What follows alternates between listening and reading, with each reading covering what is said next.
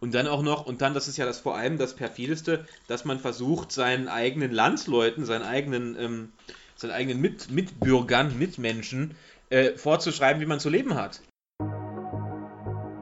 Achtung! Achtung! Sie hören den Podcast der Krautzone, dem reaktionärstem und libertärstem Meinungsmagazin in der Bundesrepublik Deutschland.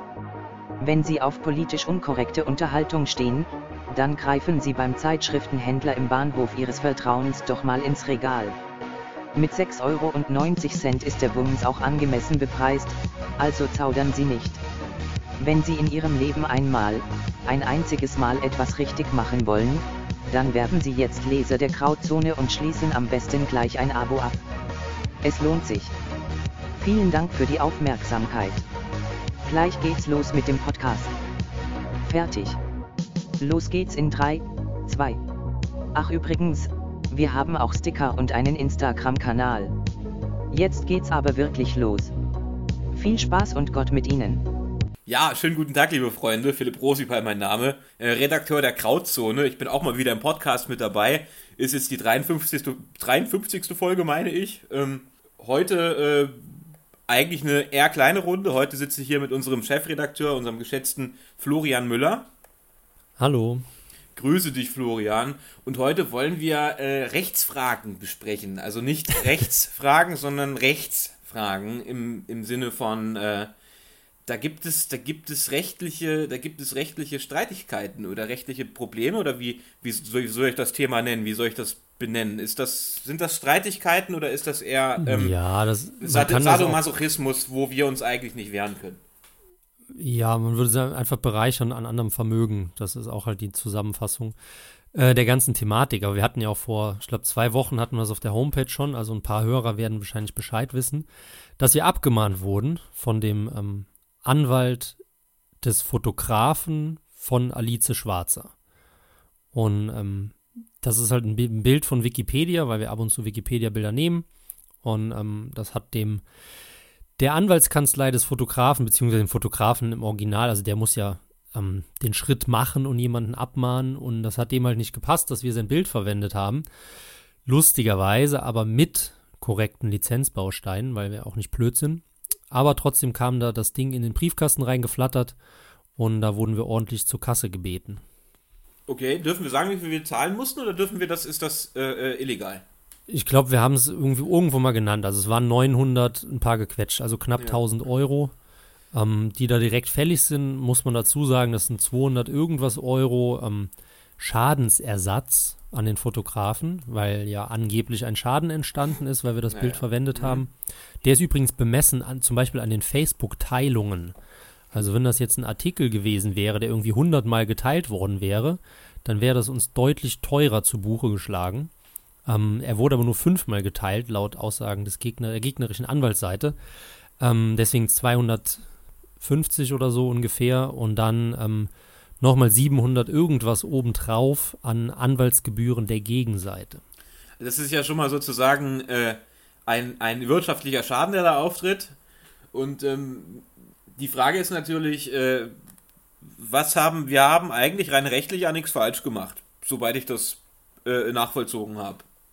Ja, es ist halt eine ne knappe Geschichte so. Also man hätte es auch irgendwie anders auslegen können. Ähm, das Problem ist, also wir haben auch mit unserem Anwalt darüber gesprochen, der hat mir das dann erklärt.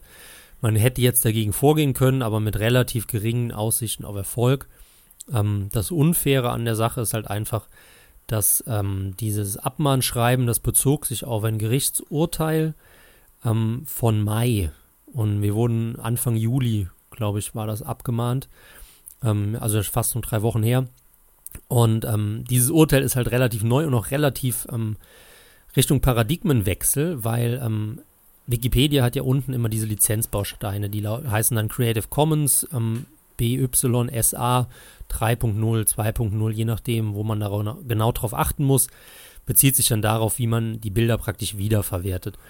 Ähm, das ist ja alles auch irgendwie schön und gut so. Das Problem ist halt, das erste Problem ist halt, dass ähm, der Fotograf hat unten einen Zusatz auf der Wikipedia-Seite gehabt, wo halt drauf steht, äh, dass man es nicht auf, nicht auf Facebook verwenden darf. Weil er erlaubt es nicht, dass man sein Bild an Facebook unterlizenziert. So, das hat aber natürlich keine Sau gesehen, weil uns das auch noch nie irgendwie aufgefallen ist. Und das war dann schon der erste, ah, ja. der erste Fehltritt in, in Facebook sozusagen, weil das Problem ist, wir haben das Bild natürlich nicht in Facebook hochgeladen, sondern auf unserer Homepage in einem Artikel über Alice Schwarzer. Aber wenn man den Artikel dann in Facebook postet, erscheint ja in Facebook das Bild. Und das zählt nach diesem ganz, ganz neuen Urteil tatsächlich als geteilt auf Facebook. Und das ist halt so, dass das neue Unfaire irgendwie, wo man auch einfach noch gar nicht Bescheid wusste, dass das jetzt so ist. Ähm, dazu kommt, dass wir sehr wohl einen Lizenzbaustein gesetzt haben, aber der ist eben auf der Homepage und nicht auf Facebook. Das heißt, Urheber CCBYSA 3.0 erscheint erst, wenn man auf den Artikel klickt und nicht direkt bei Facebook. Das war so das zweite Problem und das hat dann eben ausgereicht, dass dann 1000 Euro fällig waren. Also das ist ja wirklich äh, äh, ausgefuchst. Denkst du, das, ist, das hat bei solchen Kanzleien vielleicht, solche Kanzleien haben vielleicht sogar einen, oder solche Leute, die das machen, haben vielleicht sogar ein äh, geheimes Verdienstinteresse daran? Ist das vielleicht ein geheimes Geschäftsmodell, wo, wo sich jemand, wo sich jemand dran bereichern möchte? Ja, definitiv. Also aus rechtlichen Gründen nenne ich jetzt mal nicht die Gegenseite. Kann sein, dass man das darf, ich weiß das nicht, aber bin mir nicht hundertprozentig sicher. Aber ähm, die Gegenseite kann man auf jeden Fall mit Recherche herausfinden. Und der Fotograf hat sich auch häufiger schon dazu geäußert, wie und warum er gegen solche ähm, Urheberrechtsverletzungen in Anführungszeichen vorgibt, vorgeht. Und ähm, eigentlich gibt er sich da relativ locker in diesem Interview. Das ist irgendwie ein paar Jahre her. Ähm, das Problem ist aber, dass wir und dann vermute ich eben auch einfach A, gewerblich auftreten. Wir sind jetzt nicht irgendein Teenager, der ein Bild hochlädt und sagt, das ist meine Vorbilde, meine Heldin oder mein Vorbild. Ähm, und wir sind natürlich eben auch keine Linken, das wird dann vielleicht auch eine Rolle gespielt haben, dass man da direkt den, den Rechtsweg geht. Ähm, ich weiß aber auch, das hat auch unser Anwalt uns bestätigt oder uns dann mitgeteilt, dass die anwaltliche Gegenseite, also die, die den Fotografen vertreten, ähm, tatsächlich regelmäßig auf der anderen Seite praktisch stehen, weil dann eben Mandanten von unserem Anwalt, nicht wir, sondern irgendwelche anderen dahin kommen, sagen, hallo, wir wurden abgemahnt oder wieder abgemahnt, ähm, wir brauchen ihre Hilfe, sich das mal anzugucken. Also deswegen denke ich, da sind alle Zeichen, die auf darauf hindeuten, dass sowas halt eben gewerblich oder zumindest teilgewerblich gemacht wird. Ich meine, so Thema Nebeneinkünfte ist ja eigentlich ganz interessant, wenn man dann irgendwie hauptberuflich Bilder knipst oder irgendwas anderes arbeitet, aber dann im Monat mal so 4, 5, 600 Euro als Fotograf praktisch über Lizenzgebühren und die Abmahnmasche dann einfährt. Muss man für Abmahn, äh, muss man für Abmahngebühren denn äh, äh, Einkommensteuer zahlen? Gute Frage. Was ich aber weiß, ist, die, die Anwaltrechnung des, der Gegenseite ist äh, vorsteuerabzugsfähig. Das heißt, wir werden nicht mit den vollen 970 Euro zur Kasse gebeten, das ist doch sondern schön. das ist schon was, ne? Und wir können irgendwie, weiß ich weiß es nicht wie viel, 70 Euro oder was vorsteuertechnisch uns vom Finanzamt zurückholen. Ah, das, da wirst du bestimmt viel Spaß haben, das äh, auch in, steuerlich geltend zu machen. Da ja, ja, sind unbedingt. bestimmt 30 Minuten Arbeit dann wieder für, für ja, ja. 70 Ja, wir durften ja, durften ja auch tatsächlich ähm, Umsatzsteuer dürfen wir auch bezahlen seit diesem Jahr. Ähm, also ich wusste ja, dass das irgendwie schmerzhaft ist, aber so schmerzhaft, das ist auch hart. Da irgendwie so ein vierstelliger Betrag einfach mal abgebucht wird. Jeden Monat oder, oder, jede, oder wie, wie, wann wird? Nee, qu quartalsmäßig, okay. wobei auch nicht ganz vierstellig. Das war jetzt, ich glaube, für die äh, für die ersten zwei Quartale waren es dann mehr als vierstellig. Ähm, aber irgendwie, also das Problem ist ja, das Geld nimmt man ja erst ein und das liegt ja auf seinem Konto. Und es ist ja jetzt nicht so, dass wir irgendwelche Unterkonten haben, wo dann direkt die Mehrwertsteuer geparkt wird, die dann eins zu eins abgehen kann. Sondern wir haben halt, ich glaube, drei Konten oder so, also große Hauptkonten. Und das sieht dann da irgendwie mal ganz rosig aus und dann kommt halt so auf einen Schlag Abmahnanwalt und dann auf den nächsten Schlag die die Mehrwertsteuer und dann sieht es nicht mehr so rosig das aus. Das sympathische Finanzamt, ja. Genau, aber die waren sehr sympathisch tatsächlich am Telefon, die konnten mir auch weiterhelfen. So? Oh. Ja, ja, also ich habe ja mal erzählt, die erste Dame, mit der ich telefoniert habe, die war ja sehr inkompetent. Die zweite hat aber Ahnung gehabt und die war auch sehr nett. Und dann rege ich mich ja im Nachhinein eigentlich doppelt auf, dass man dann irgendwie noch Sympathien für die Leute hegt, die einen halt das Geld stehlen. Das ist, das ist doch schon, hatten wir ja eben, das ist doch schon der Masochismus in gewisser Weise da hast du doch bestimmt schon, weil du, weil du so ausgenommen wurdest, weil du so, äh, weil du so, weil du von denen so sehr, weil du von denen schon so ausgepresst wurdest, bestimmt Ja. einfach nur noch, du bist einfach schon so, so schon so innerlich zerstört, dass du einfach nur noch Frieden willst, ja. Ja, genau. So wie der, Absolut. so wie die, äh, so wie die Gallier damals, als, als Julius Caesar unterwegs war. Die wollten einfach, die waren, die waren so geplündert, zerstört, äh, versklavt und äh, dann haben sie sich einfach automatisch unterworfen, den Römern. Ja, ich habe ja auch schon mal gesagt, wenn ich irgendwann keinen Bock mehr habe, dann fahre ich die Firma an die Wand und dann werde ich ähm, Amok laufen. hier, Po- hier, nee, hier Politesse. Ähm, die suchen nämlich mittlerweile extrem verstärkt Politessen, wahrscheinlich auch wegen der Corona-Geschichte. Ach so? Ja, ja, und dass man halt dem, dem normalen Bürger noch, noch mehr Geld abpressen kann und dann hat man seinen, wie sagt man, 9-to-5-Job und geht dann abends nach Hause und ist zufrieden. Oder auch nicht, aber zumindest muss man keine Steuern bezahlen. Sind Politessen, also das, ich weiß nicht, kann man auch als Mann Politesse werden? Ja, ja, klar, die heißen ja auch gar nicht mehr Politesse, das ist ja auch schon wieder abwertend. Ich weiß nicht, wie es heißt. Ordnungs, Ordnungsbeamte oder so. Ich kenne, ich kenne Politessen nur als diese, als diese doch ähm, Frauen Mitte 40, die leicht korpulent sind und immer so eine Kurzhaar, blonde, so, ja. eine, so, einen frech, so einen frechen, pfiffigen Kurzhaarschnitt äh, Ja, ja. mitführen. Also das, die, dich als Politesse kann ich mir nicht so gut vorstellen, muss ich ganz ehrlich Ja, sagen. ist Hilfspolizist, da ist es korrekt Ah. Hilfspolizist, Bürgerwehr sozusagen. ja, genau. Naja, der halt dann eben äh, Kennzeichen aufschreibt und Corona-Verstöße ahndet und sonstige Sachen und dafür dann Geld verdient. Nein, du kannst ja gegen die Türken damit vorgehen, dann irgendwie so. Das wäre natürlich den, eine um Option. den Ausländerhass äh, auszuleben. Ja. Aber erzähl mal, ich habe eben gesehen, weil du bist ja unsere Vertretung in Sachsen. Ähm, wie läuft's denn mit eurer Maskenlosigkeit? Bei uns läuft es eigentlich sehr gut. Also in Sachsen, in Sachsen sieht es eigentlich sehr gut aus. Ich guck mal kurz. Das mache ich jetzt während ich erzähle mal. Ähm, das ist seit zwei Wochen äh, äh, äh, schon abgeschafft, die Maskenpflicht hier in unseren Supermärkten auch. Äh, äh, also eigentlich sieht es sehr gut aus. Hm. Wir haben auch, wir haben auch jetzt keine großen Inzidenzsteigerungen, me- sehe ich gerade wieder. Ja, in Chemnitz ist es kurzzeitig jetzt wieder hochgegangen, aber jetzt geht es auch wieder runter tatsächlich. Also mh, diese, diese Inzidenz ist davon nicht beeinflusst.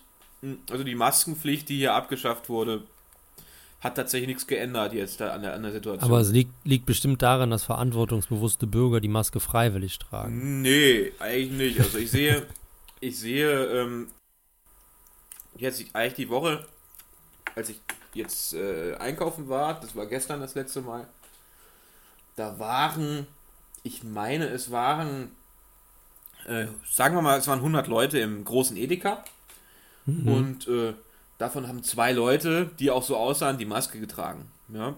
Mm, Tja, also ansonsten Ja, haben, ja. hat jeder, die Angestellten haben keine Maske mehr getragen, weil die die Schnauze voll hatten. Die, äh, Aber was, was, was ich mich dann immer frage, ist, Ja. sollten wir uns nicht darüber freuen, wenn noch mehr Leute jetzt mit Maske rumlaufen, weil dass jetzt niemand mehr eine Maske anhat, wenn das Verbot kippt, das zeigt ja eigentlich nur, dass die Leute noch obrigkeitshöriger sind und nie tatsächlich Angst vor Corona hatten, sondern einfach nur das eins zu eins gemacht haben, was der Staat gesagt hat.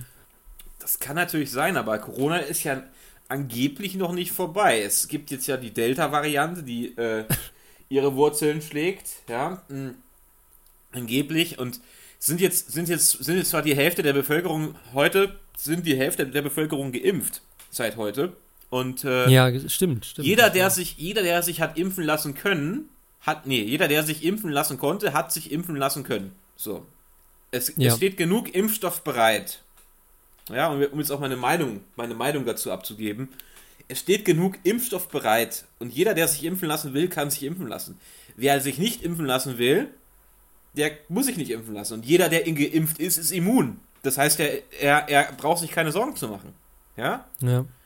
Warum machen wir dann Maßnahmen, die das Privatleben einschränken weiterhin? Warum sagen, warum denken wir über Diskriminierung für Nichtgeimpfte nach? Das ist, das ist mir sehr, sehr suspekt, weil es sind doch die Leute, die, die immun sein wollen, sind jetzt doch immun. Können Eigentlich doch ja. immun sein. Ich glaube, die, die offizielle Argumentation von Staatsseite ist halt, dass die Impfung nur zu 90 Prozent wirkt und dass halt dann die Leute, also jeder Zehnte praktisch trotzdem krank wird aufgrund so asozialen Menschen wie uns. Ja, du kannst ja trotzdem Corona kriegen, auch mit der Impfung. Ja, kannst du trotzdem kriegen. Ist mir doch egal, ob du es kriegen kannst. Du bist, du bist ja immun dagegen, angeblich. Ja, und wenn die, wenn du nicht immun dagegen bist mit der Impfung, dann frage ich mich halt einfach, warum lässt du dich dann überhaupt impfen, wenn du nicht immun durch die Impfung bist? Ja, ja, ist ein Zweck einer Impfung. Ich weiß, das dauert dann, das man braucht irgendwie zwei Spritzen und das dauert dann ja, ja irgendwie ein, zwei Wochen, bis das wirkt, okay. Aber wenn du nach, nach diesen, ich meine vier Wochen dann, wenn du diese beiden Spritzen erhalten hast, wenn du dann nicht immun bist, was bringt dann überhaupt die Impfung? Und wenn du es dann auch wieder auffrischen lassen musst und was auch immer, also was bringt es dir dann überhaupt, diese Impfung, wenn du nicht mal immun wirst dadurch? Ja, also es ja, ist alles ja. ein Terz und es ist Ärger. Ich habe, ich fahre jetzt ja mit den Kollegen, auch hier mit dem Hannes Plenge und unserem Friedrich Fechter, wir fahren ja in Urlaub zusammen äh, äh, mhm. über Interrail und wir haben genau den Terz jetzt wegen Italien, wegen der Reise äh, äh, dass wir uns da anmelden müssen. Wir müssen davor so einen Test machen. In Italien darf man dann ab dem, ab dem Zeitpunkt, wo wir da sind, auch nicht mehr in, in Museen drin, drin reingehen, ohne Test und ohne Ach, Impfung. Was. Wir müssen halt, und ja, draußen essen dürfen wir noch, wir müssen halt alles wirklich einschränken. Wir dürfen nur draußen unterwegs sein. Aber ja, gut, wir können ja schwimmen gehen oder so im Mittelmeer. Ist jetzt ja auch Ja, gut, aber wenn man mal in Italien ist, dann sollte man sich halt die ja, Museen ich wollte Mir wirklich, ich wollte mir Marinetti anschauen und so, die ganzen Futuristen, da habe ich voll Bock drauf gehabt und äh, die ganzen großen äh, äh italienischen äh, äh, Leute aus, aus der Antike und aus der äh, Dingsbums hier Renaissance. Also da hätte ich natürlich auch Lust drauf gehabt. Aber das ist jetzt in Italien alles mittlerweile verboten. Hm als Ungetesteter. Und wenn du dich in Italien testen lassen willst, dann musst du wahrscheinlich eh äh, nochmal extra 50 Euro zahlen pro Test. Und da haben wir keinen Bock drauf. Und dann heißt es natürlich, ja, wenn sie sich impfen lassen würden. Aber ich will mich nicht impfen lassen. Wieso sollte ich mich impfen? Ich bin jung. Ich bin, ich bin äh, 21 Jahre alt. Ja, wieso sollte ich mich impfen lassen? Ich bin doch keine Risikogruppe. Sage ich jetzt, sage ich jetzt mal komplett ohne Verschwörungstheorien dahinter. Ich bin doch keine ja, Risikogruppe. Warum muss ich mich impfen lassen? Die Zahlen sind tatsächlich extrem krass, wenn man sich mal die Kohorten ähm, separat anschaut.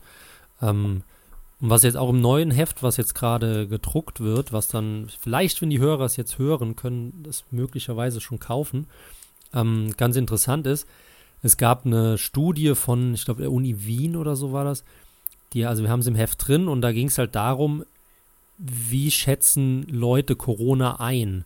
Und zwar haben die zwei Wahrscheinlichkeiten genommen. Die erste war halt die Wahrscheinlichkeit, an Corona zu erkranken für Leute von ähm, 10 bis 20, 20 bis 30, 30 bis 40 und so weiter. Und die zweite Wahrscheinlichkeit war, wie groß glaubt diese Gruppe, ist die Wahrscheinlichkeit, an Corona zu erkranken. Also praktisch Angst zu realen Zahlen in, in Relation gesetzt. Ja. Und das war so unvorstellbar größer. Ich glaube, irgendwie 40-fach höher war die gefühlte Wahrscheinlichkeit an Corona schwer zu erkranken, als die tatsächliche Wahrscheinlichkeit schwer ja. zu erkranken. Und da ist es halt einfach schwarz auf weiß, dass den Leuten so viel Panik gemacht wird und dass halt eben auch gerade den Nicht-Risikogruppen so viel Panik gemacht wird. Also, dass man irgendwie so den 90-jährigen Altenheimbewohnern, die ein Sauerstoffgerät hat, irgendwie sagt, okay, Corona könnte euch niederraffen. Ja, kann man verstehen. Aber bei denen war halt, wie gesagt, auch diese, diese Diskrepanz zwischen diesen zwei Wahrscheinlichkeitsgruppen gar nicht so weit auseinander, weil die Wahrscheinlichkeit war halt tatsächlich irgendwie 3% oder so und die gefühlte Wahrscheinlichkeit war dann 10% oder so, also dreimal höher. Aber bei den jungen Leuten, die haben ja eine, eine tatsächliche Wahrscheinlichkeit von, weiß nicht, 0,02% oder so, also extrem gering. Und die haben aber auch gedacht, dass sie mit 8% Wahrscheinlichkeit halt daran schwer erkranken können. Und das ist halt das Perfide, dass eigentlich die, die gesunden, die jungen, die frischen Leute dass die so psychisch fertig gemacht werden, weil halt immer heißt, Corona kann das und das hervorrufen, aber die Leute sind halt eigentlich ziemlich ungefährdet. Ich habe gar kein Mitleid mehr damit, dass die psychisch fertig gemacht werden, weil die gehen mir mhm. zum Teil so, so sehr auf die Nerven mit ihrem ewigen Gelaber. Also dieses, äh, es gibt jetzt ja Umfragen, wo 60 Prozent auch der jungen Leute sagen, dass Ungeimpfte und Leute, die äh, äh nicht geimpft sind, unsolidarisch sind und so weiter. Und mhm. das auch dass die Leute auch vom, aus dem sozialen Leben ausgegrenzt, das, so war die Formulierung, ausgegrenzt werden sollen. Also ja, wirklich, ja. was ist das denn für ein, was ist das denn für eine Welt? So, äh, äh, ich, ich meine, ich meine, niemandem schade ich dadurch, dass ich ungeimpft bin. Ich schade niemandem dadurch. Die Leute, die geimpft sind, sind immun. Jeder kann sich impfen lassen. Dann sollen die Leute sich doch impfen lassen. Ich lasse mich nicht impfen. Punkt, Ende. So. Ja, ja. Also, ja, es ist halt immer die Frage, inwiefern man die Leute selbst dafür verantwortlich macht, für ihre beknackte politische Meinung. Ähm, wir hatten ja vor, ich weiß gar nicht, vor ein paar Folgen hatten wir das auch mal im Podcast, sind die Leute, die jetzt so langsam aufwachen und irgendwie merken, Moment mal, wir werden ein totalitäres System, ähm, hätten die das nicht schon viel früher merken können oder hätten die sich nicht, haben die nicht eine Pflicht, sich objektiv zu informieren, weil wir noch nie so viele Möglichkeiten hatten, an, an Wissen anzuhäufen und sich eine eigene Meinung zum Thema XYZ oder eben Corona zu bilden. Und stattdessen wird halt genau das Gegenteil gemacht. Aber auf der anderen Seite, wenn du diesen gigantischen Propagandaapparat anschaust, der halt irgendwie im fast Minutentakt in die Köpfe der Menschen reinhämmert, dass das ein Killer-Virus ist, da habe ich manchmal schon so ein bisschen Mitleid irgendwie und bin nicht so ganz hart gegenüber diesen, diesen Mitläufern. Na, ich habe da, nee, ich habe da kein Mitleid. Also ich habe, die haben genauso, die genauso waren sie ja auch mitleidig, als sie, als die Flüchtlinge kamen. Genauso waren diese Leute, also nicht du, ich meine jetzt Mitleid in Bezug auf diese Leute. Äh, äh, genauso waren sie auch, genauso haben sie auch äh, äh, die Banken für alles verantwortlich gemacht, als die Finanzkrise war. Äh, also das ist halt so dieser, da haben wir ja drüber gesprochen im letzten Video, das ist ja so dieser typische deutsche Kleinbürger, ja. Das, ja. Da, da, sprechen wir auch im nächsten Heft drüber. Äh, und ich, ich, ich habe kein Mitleid damit. Ich habe kein Mitleid mit solchen Leuten, die sich, die sich eher von, von Außenwirkungen tragen lassen, als von ihrer eigenen, von ihrem eigenen Willen. So, da habe ich kein ja. Mitleid mit, weil äh, die sind, die, die machen sich ja selber äh, zum Vieh, sozusagen, mit ihrer, mit ihren, mit ihren Verhaltensweisen, die sie, die sie an den Tag legen, mit ihrem Bück, mit ihrem Bücklingstum sozusagen, ja. Mm. Und dann auch noch, und dann, das ist ja das vor allem das perfideste, dass man versucht, seinen eigenen Landsleuten, seinen eigenen, ähm, seinen eigenen Mit Mitbürgern, Mitmenschen äh, vorzuschreiben, wie man zu leben hat, ja. Dieses, äh, ja, lass dich doch auch impfen, ja. Oder ich, wie oft bin ich jetzt schon gefragt worden, äh, sowohl privat als auch auf Arbeit, ja, sind Sie denn schon geimpft? Nee, bin ich nicht. Punkt, ja. Ja, ja. Das habe ich auch überlegt und überlebt, mein Gott, erlebt. Ähm, aber eklatante Unterschiede in der Fragestellung sind mir aufgefallen. Ähm, dass wirklich, sage ich mal, Freunde von mir oder die ich jetzt auch so als anständige Leute einschätze, die sich haben impfen lassen, die haben gefragt, lässt du dich eigentlich impfen? Ja. Und so andere Leute, also dieses, ähm, die sich selbst zum Mitläufer-Vieh erklären und da ja auch dann so eine Politwissenschaft draus machen und die, die, man muss da das deutsche Volk retten mit der eigenen Impfdose und so, die fragen halt immer, wann lässt du dich eigentlich impfen? Oder bist du schon geimpft oder so, weißt du? Also ganz, ganz subtil, wie sowas allein mit so einer Frage transportiert wird. Ja, das ist, das, das stimmt, das ist mir auch aufgefallen, ja. Ja. Dieses, dieses, diese, diese, diese Diskrepanz. Ja, aber ist die Frage, warum fragen die so aggressiv nach? Ich hatte mal die, die Überlegung, habe ich auch in einem Artikel auf der Homepage geschrieben, dass sie selbst massiv unsicher sind, das Richtige getan zu haben und sich dadurch einreden, dass es halt vollkommen normal und richtig ist, sich zu impfen und so dementsprechend auch die Frage aufladen, um den Normalzustand zu formen. Verstehst du, was ich meine? Ja. Also ich, ich, ich meine bezüglich dieser, allein auch dieser, dieser gesellschaftlichen Diskussion über, oder überhaupt, ähm, man sagt ja, man redet ja viel von den Verschwörungstheoretikern, die denken, da sind irgendwelche Chips drin und so weiter, ja. Ähm, ja. Ich, ich, das ist natürlich Quatsch so, aber ich, ich kann die komplett verstehen. Genau wegen solcher, genau wegen solcher Sachen, die du erzählst, also wegen dieser, wie Leute, wie penibel Leute dahinter sind und wie penibel auch die Medien dahinter sind, da kann ich ja. schon verstehen, dass sich da eine gewisse, dass sich da auch ein gewisser ähm, Backlash entwickelt, vor allem bei diesen Verschwörungs eher verschwörungstheoretischen Bevölkerungsgruppen. Also, ja, ich meine, bist du schon geimpft? So, das, das äh, äh, Aber überleg mal, das ist ja auch einfach krass, wie, sie, wie sich das Land in den letzten drei, vier Jahren entwickelt hat oder in den letzten zehn Jahren. Ja. Wenn du diese ganzen Sachen, die du halt davor noch ganz klipp und klar als Verschwörungstheorie abgetan hast, die werden halt langsam oder sind möglich geworden und sind tatsächlich passiert. Jemand gesagt hätte, eine Regierung ähm, flutet ein Land mit 1,5 Millionen, Millionen Leuten ohne Passkontrollen zu machen, hätte dir jemand 2010 gesagt, du bist bekloppt. Ja. Du bist halt einfach verrückt. Das war unmöglich. Und so ist ja jetzt auch, dass sich einfach eine Hälfte der Bevölkerung mit einem Impfstoff impfen lässt, der halt nicht langfristig getestet ist. Das, das hat vorher hätte das einfach niemand glauben können. Und ich glaube, also ich glaube nicht, dass wir uns Richtung Verschwörungstheorie entwickeln und ich stimme dir auch zu, dass ich nicht glaube, dass da Chips drin sind. Aber ich glaube, das ist halt auch der Erklärungsansatz für diese Leute, die einfach immer skeptischer werden, weil sie halt sehen, in der Vergangenheit ja. haben wir uns doch so weit entwickelt. Ich sag's mal so, wenn das eine vernünftige Impfung wäre, dann müssten wir uns, also wenn's, wenn da nichts dahinter stünde, dann müssten wir uns nicht drüber unterhalten. So, dann würden wir einfach sagen, ja, äh, ja, ich lasse mich jetzt impfen, okay, fertig. Ja. So, aber dieses, diese, diese äh, Politisierung dieses Themas und diese Debattenzerstörung äh, äh, äh dieses Themas, ich meine, allein deswegen äh, sollte man da schon sehr stutzig sein. Und mh, mm, lieber, wenn man, auch wenn man sich mal impfen lassen möchte, vielleicht will ich mich ja sogar mal impfen lassen dagegen, ja. ja. Dann lasse ich erstmal die, die alten Leute dann Beta-Tester sozusagen werden, ja. Aber was bringt es jetzt, dass wir uns jetzt noch länger darüber unterhalten, lieber Florian, sonst wäre ich noch abgefuckt und drehe durch. Nee, nee, aber ich, ich habe noch eine, vielleicht um auf das erste Thema der Abmahnung zurückzukommen. Ja. Du hast ja auch ein bisschen Ahnung von der libertären Theorie, wenn ich mich nicht täusche. Urheberrecht, habe ich auch dran gedacht. Ja, ich weiß genau, was du wolltest. Ja. Und zwar, ich war sehr überrascht, weil ich bin ja noch nicht, gar nicht so lange in der, der rein libertären Schiene. Da, da war ich ja schon irgendwie, keine Ahnung, 20, Mitte 20, als ich überhaupt das erste Mal Hayek gehört habe. Ähm, und ich war halt immer der Meinung, dass Libertarismus uneingeschränkt hinten, hinter jeden Eigentumsrechten steht. Und umso überraschender war ich oder umso überraschter war ich, dass ich halt auch bei Eigentümlich Frei auf der Konferenz, aber auch im Gespräch mit anderen Leuten, anderen Libertären, bemerkt habe, da ist die, die politische Richtung gar nicht so eindeutig, weil viele Leute sagen, Urheberrecht oder geistiges Eigentum ist gar nicht schützenswert. Ja, und das, heißt, das ist die größte, das, ja. das, ist bei den Libertären, also ich weiß, ich weiß jetzt nicht, ob du jetzt noch so libertär bist.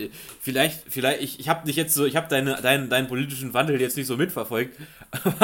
Aber also bei, bei, soweit ich das von Libertären kenne, ich habe mich ja auch sehr oft bei der Hayek-Gesellschaft drüber unterhalten, über das Thema, äh, bei Eigentum nicht frei natürlich auch. Ähm, das ist tatsächlich der Punkt, wo Libertäre sich am meisten drüber streiten. Weil ja. es gibt wirklich keinen Punkt, wo Libertäre intern äh, so wirklich nicht miteinander klarkommen. Ja gut, Abtreibung wäre auch noch zu nennen, ne? Ja, aber das ist ein anderes Thema, das ist moralisch. Das ist nicht, also das ist nicht so, es, das ist wirklich, also Eigentumsrechte, da geht es ja tatsächlich um den Kern libertärer Ideologie. Äh, äh mhm. Schwangerschaftsabbruch, das ist ja auch ein Teil, aber das ist, das, das die, da würde ich sogar sagen, da ist das nämlich unterschiedlich. Es gibt ja auch Anarchokapitalisten bei den Libertären, die sind auch gegen, die sind auch gegen Schwangerschaft, Schwangerschaftsabbrüche, ja? ja. Aber es gibt auch welche, die sind dafür. Aber bei, bei den Eigentums, bei den geistigen Eigentumsrechten hast du halt diese, vor allem diese Diskrepanz zwischen äh, diesen Minimalstaatlern und den Anarchos, weil die Anarchos sagen halt komplett, keine geistigen Eigentumsrechte gibt es nicht. Äh, es, es kann kein geistiges Eigentum geben. Sobald man etwas gesagt oder publiziert hat, ist es frei verfügbar ja. oder käuflich verfügbar und reproduzierbar. Ja. Und am Ende gibt es nur eine Treue dem Urheber gegenüber. Das heißt, dass man nur aus Fairness das richtig, Original. Ja, der Florian Müller hat jetzt ein tolles Album veröffentlicht und deswegen kaufe ich die Musik nur von Florian Müller und nicht von der chinesischen ja. Firma XY, die das einfach geklaut hat. Ja. Hm. Ob das wirklich fair ist oder ob das das, das ist wirklich eine Debatte, ich denke, da reicht ein Podcast von 90 Minuten nicht für aus, ja, weil du eben, weil natürlich äh, kann ich das schon verstehen, wenn eine, wenn, wenn eine, ähm, wenn eine Firma, eine deutsche mittelständische Firma irgendein Teil entwickelt, welches 1A komplett äh, äh, äh, das einzige seiner Art auf dem Markt ist, dass sie sich dafür äh, natürlich die Marktmacht sichern möchte weil sie mhm. ja als erster in den Markt stößt. Trotzdem, weil sie es ja produziert hat und weil andere es dann auch produzieren können, ist es natürlich eine Marktverzerrung, wenn man ihr das zehnjährige alleine aus, alleinige äh, Ausgaberecht oder das zehnjährige äh, äh, Patentrecht dafür geben würde. Ja? Und das ist eben, weil die einen Kapitalisten, die einen Marktwirtschaftler sagen, das ist gut, dass es ein Patentrecht gibt, die anderen sagen, es ist extrem schlecht. Und mhm. äh, ich, ich weiß nicht. Also, was ist denn deine Ansicht dazu? Bist du also ich Anhänger des Patentrechts? Tatsächlich eher ja. Also für Schutz von geistigem Eigentum. Also weniger anarcho und dann mehr bürgerlich anständig. Ähm, was ich interessant fand, um jetzt wieder das, das Vorvorthema anzuschneiden mit dem ganzen Corona, da hat sich ja auch massiv was in der öffentlichen Wahrnehmung getan, weil es ja dann auf einmal hieß, schafft die Patente ab. weil ja der Impfstoff von allen ja. hergestellt werden sollte. Das war halt ganz lustig, wo normalerweise eigentlich eher, finde ich, die Mehrheit für Schutz von geistigem Eigentum sind. Aber wenn es halt dann um, in Anführungszeichen, Leben und Tod geht, schiebt sich das so ein bisschen. Ähm, ich persönlich bin tatsächlich eher für Schutz von geistigem Eigentum. Mhm, aber weniger irgendwie jetzt aus, ja, doch schon so ein bisschen aus idealistischer Sicht, weil ich der Meinung bin, dass auch ein Gedankenprodukt ein Produkt ist. Ähm, weil da halt ganz einfach Arbeit und Zeit reingeflossen ist. Und dementsprechend ist das eine, gewissermaßen eine Ware, ähm, die auch weggenommen werden kann. Dass es in der Praxis natürlich nicht so leicht funktioniert, ist mir auch klar. Ähm, ich finde aber das stärkste Argument, warum es diesen, diesen Schutz von geistigem Eigentum, jetzt nicht nur bei Patenten oder so, ist ja was anderes, aber zum Beispiel, wenn jetzt irgendwie ein Chinese kommt und druckt einfach die Krautzone nach und verkauft die für die Hälfte vom Preis. So, und dann wird man halt sagen, ja klar, irgendwie aus Fairness bleiben die Abonnenten natürlich bei uns, aber eben nicht alle. Und viele würden einfach rüberspringen oder wechseln bei anderen Produkten. Das ist natürlich noch krasser mit weniger ähm, individueller Kennung sozusagen. Ja. Aber ich finde, das stärkste Argument ist einfach, wenn es diesen Schutz nicht gäbe, würde halt, wie heißt das, ex post ante, glaube ich, von hinten heraus nach vorne oder so. Also würde die Produktion von einem Gut ursprünglich gar nicht erst anfangen, weil der Produzent weiß, wenn er es herstellt, wird es ihm sowieso weggenommen. Ja. Und so, glaube ich, ist das stärkste Argument gegen diese, diese Auflösung von dem Schutz von geistigem Eigentum. Das stimmt, das, das stimmt schon wieder, ja, richtig. Also ich, ich denke, vielleicht kann man das ja auch staffeln in gewisser Weise. Ne? Also es gibt ja bestimmte Sachen, vor allem bei Pharma-Sachen ist es ja so, so dieses Ex-Post-Ante. Hm. Aber es gibt halt, oder, oder bei besonderen mechanischen Teilen. Aber es gibt eben vielleicht zum Beispiel die Reproduktion von Musik oder so.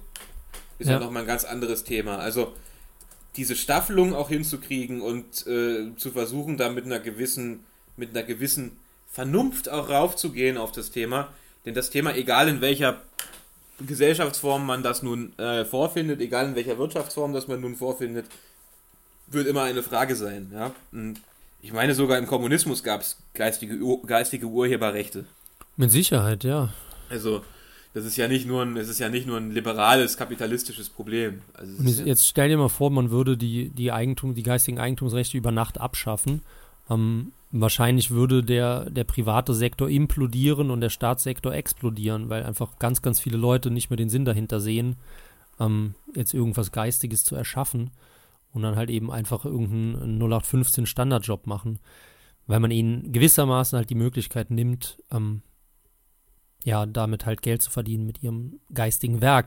Aber ich weiß auch, dass viele Libertäre das anders sehen und ich weiß auch, ich glaube, das ist sogar mehr als 50 Prozent, ne? Ja, du bleibst, also es wird ja gesagt, du bleibst ja deiner Person treu und du bleibst halt du als Person. Der echte Florian Müller bleibt ja der echte Florian Müller sozusagen. Deswegen ja. werden deine Alben von deinen Fans ja immer noch von, von deinen Fans gekauft. Ja, also. ja oder die, die Impfungen von den Pfizer-Fans gehen dann immer noch zu richtig, Pfizer. Richtig. Hast du dich, hast du dich äh, äh, mit Biontech impfen lassen? Das ist auch so, das, das regt mich auch so auf. Äh, dieses, äh, mit, womit, womit heißt dich? Ich, ich lasse mich mit Biontech impfen, das ist besser, ja. Äh, sorry. Ja, du musst ja? immer sagen, mit, mit dem guten Stoff. Das habe ich ein paar Mal gehört. Mit, mit Sputnik, ja. Ja, das ist ja der schlechte Stoff, das ist ja von den Russen, weil Putin zwingt ja auch die Leute sowieso und ja, ja. die Russen können ja sowieso keine Pharma. Das hat man ja schon im Kalten Krieg gesehen. ähm, aber gut, dass wir ja den Türken haben, der in Deutschland produziert. Das ist ja ein Jung von uns und der hat den guten Stoff erfunden. genau. ja, Eigentumsrechte. Himmels Willen. Ja, aber ich glaube, die, die Argumentation der Libertären ist ja tatsächlich, dass um den Schutz von geistigen, also ich sage es jetzt nochmal, weil es nicht so ganz durchgekommen ist bei uns beiden, um den Schutz von geistigem Eigentum zu gewährleisten, brauchst du halt einen Staat. Ja, Verzeihung. Und ja, und deswegen glaube ich halt, dass, dass sowas dann abgelehnt wird. Das heißt, als Anarcho kannst du eigentlich nicht ähm, sowas verteidigen. Ähm, ja. Aber Anarcho ist ja auch eigentlich niemand von uns in der Redaktion oder ein, zwei vielleicht. Ähm, da lieber so einen stabilen Minimalstaat. Wenn überhaupt, wenn es nicht ein Imperium sein soll, ja. Gibt es eigentlich, das frage ich mich auch, weil du, du fischst ja momentan in historischen Gefilden. Ähm, sei es mit Cäsarismus, sprichst du ja auch in dem letzten Artikel von dir an. oder generell in der Antike oder ein bisschen Mittelalter-Ahnung hast du ja auch. Weißt du, ob es weißt du, historisch verlässliche Zahlen darüber gibt, wie früher die Staatsquote war? Die Staatsquote? Himmels mhm. Willen, damit habe ich mich noch gar nicht auseinandergesetzt. Nein, ich, ich behaupte nicht, aber äh, ich weiß zum Beispiel, also du hast ja, du hast ja, du musst einfach rechnen. Hm, du hast ja bei in Rom zum Beispiel, im alten Rom, hast du ja 1000 Beamte gehabt. Ja. In etwa. 1000 Beamte, die das gesamte Reich verwalten. Daneben hast du aber auch diese ganzen Legionen. Hm. Mhm. Ich weiß aber nicht, also ich, ich meine, ich meine, das hat sich, diese Staatsquote hat sich über die bis, bis, bis Anfang des 20. Jahrhunderts eigentlich so konstant vom Gefühl her, sage ich das jetzt, weil es gab ja auch keine Sozialleistung, es gab keine wirkliche Sozialleistung.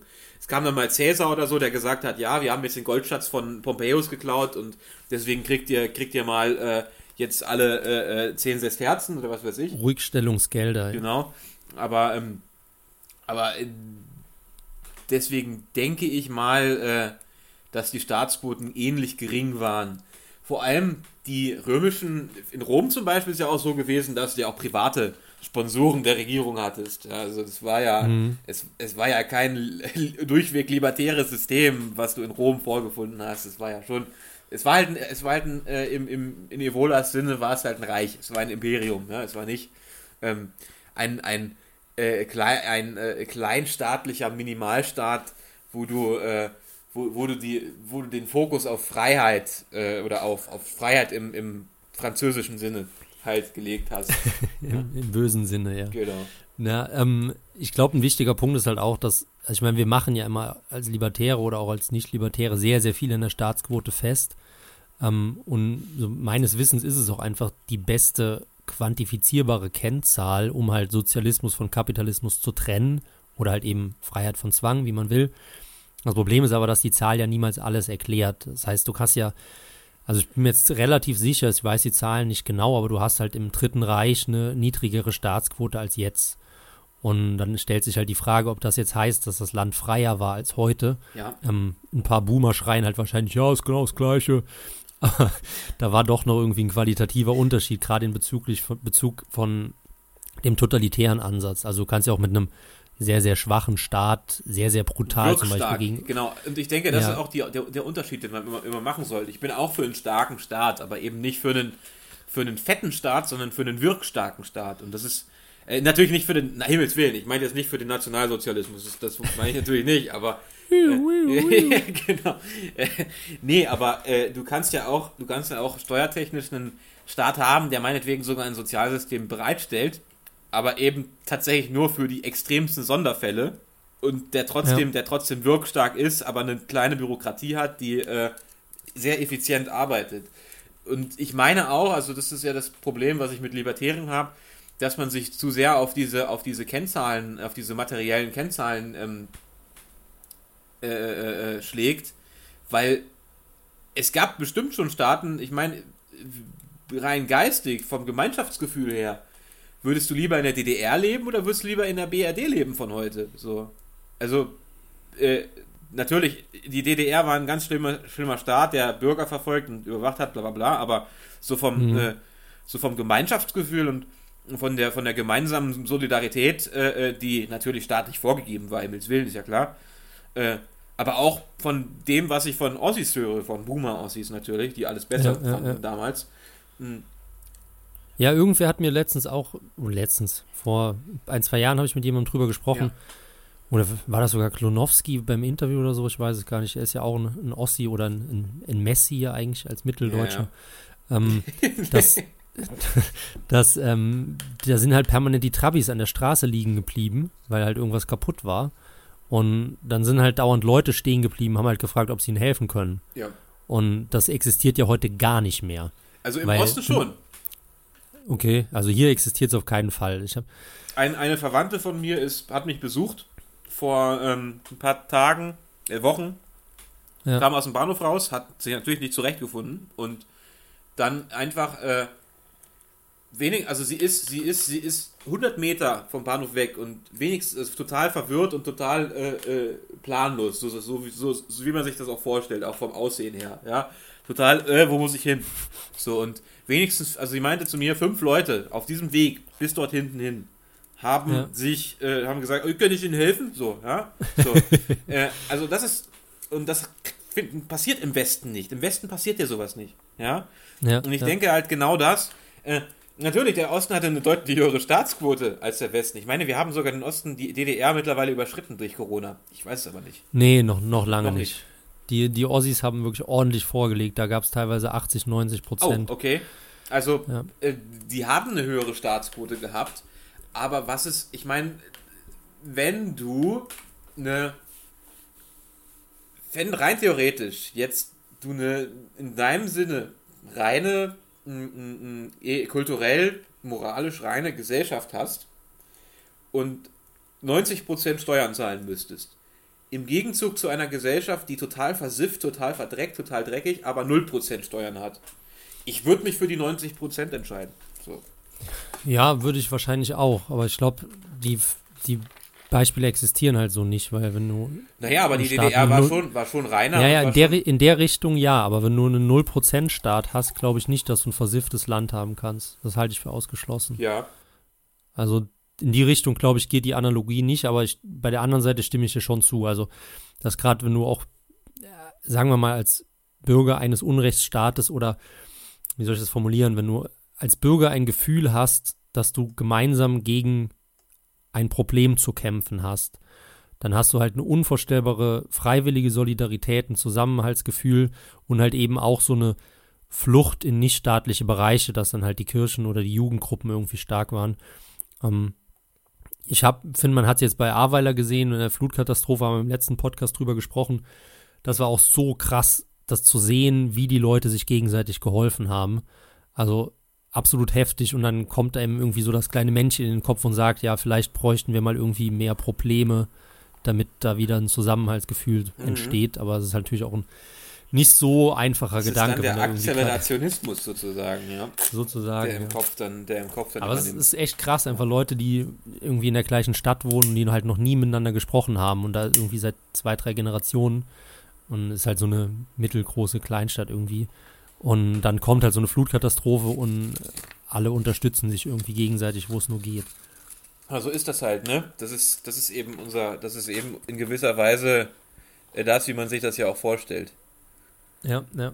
Das ist halt die Frage, ob sowas überdauert. Das wäre halt interessant. Ich meine, wenn die, die Leute in ein paar Monaten aus dem Schlimmsten raus sind, ähm, ob man einfach weiter irgendwie mehr mit, mit offenen Armen oder mit einem Lächeln durch die, die Straßen läuft, weil man halt irgendwie weiß, okay, das sind Leute, die haben mir geholfen, ich habe denen geholfen. Und dass dann so eine Mentalitätsverschiebung stattgefunden hat. Tja. Möglich. Das ist möglich, aber wir wissen es nicht. Und wir werden es auch nie herausfinden. Aber um es noch abzuschließen, du bist dann ähm, für den Schutz von geistigem Eigentum? Äh, nee, äh, äh, ich bin für so eine, ich bin, ich bin, da bin ich tatsächlich in der Mitte. Ich bin eigentlich nie in der Mitte, aber da bin ich wirklich in der Mitte. Da finde ich, und dann muss man abstufen. Ich finde äh, in, Internetstreaming gut, wenn es gegen globalistische Monopolkonzerne ist, aber ich finde es eben nicht gut, äh, wenn, äh, äh, wenn die Firma, die Firma Schreiner von chinesischen Leuten was geklaut bekommt. Ja, ja. Ja. Nee. Ja, nachvollziehbar, nachvollziehbar.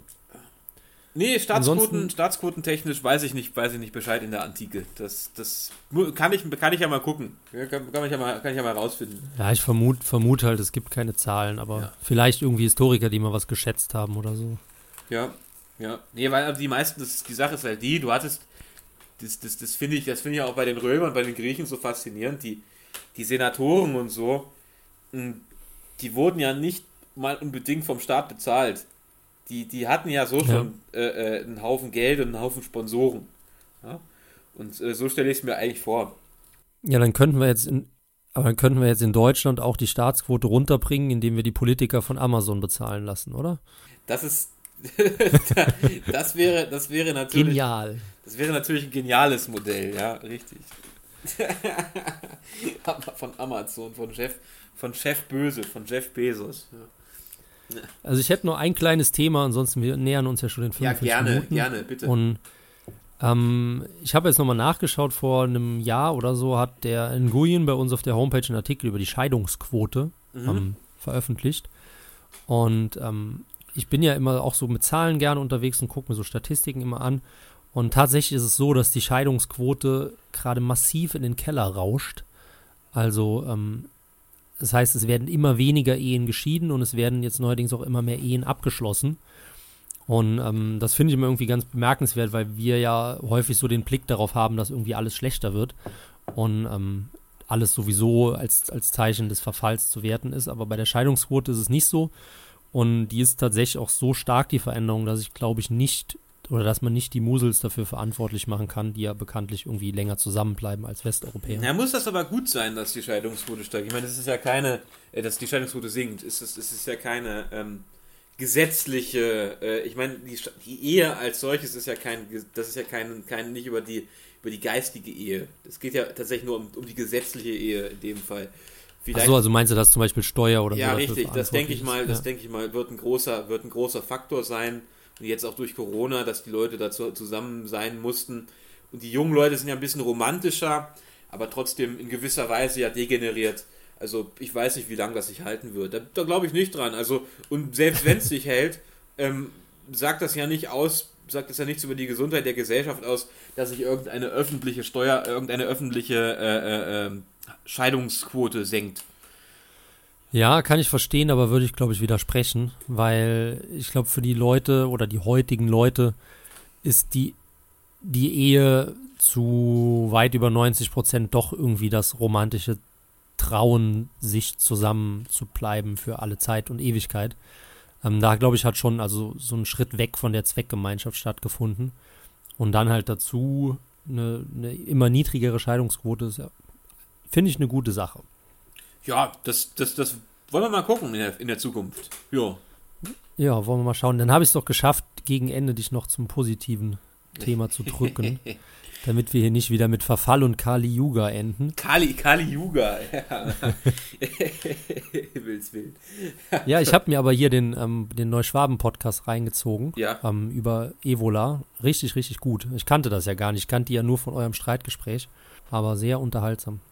Ja, das ist auch sehr empfehlenswert. Deswegen haben wir ihn, haben wir den Neuschwabenfunk ja auch äh, äh, dauerhaft auf unserem YouTube-Kanal verlinkt. Ja, ja.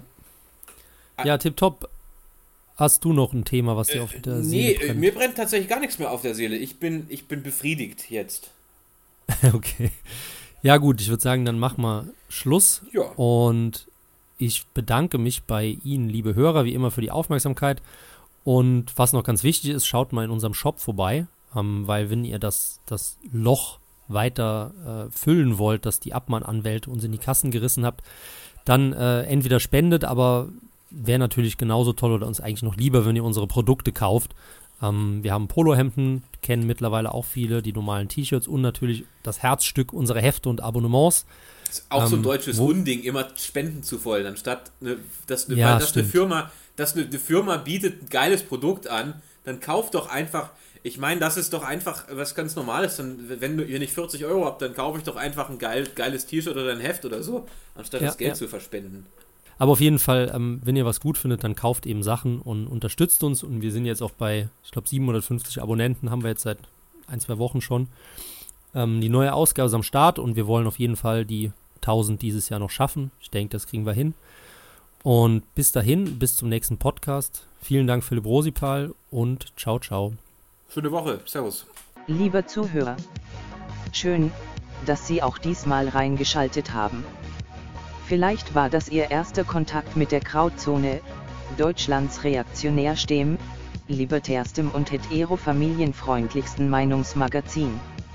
Uns geht es um mehr als ein paar Likes oder Klicks. Uns geht es um Sie.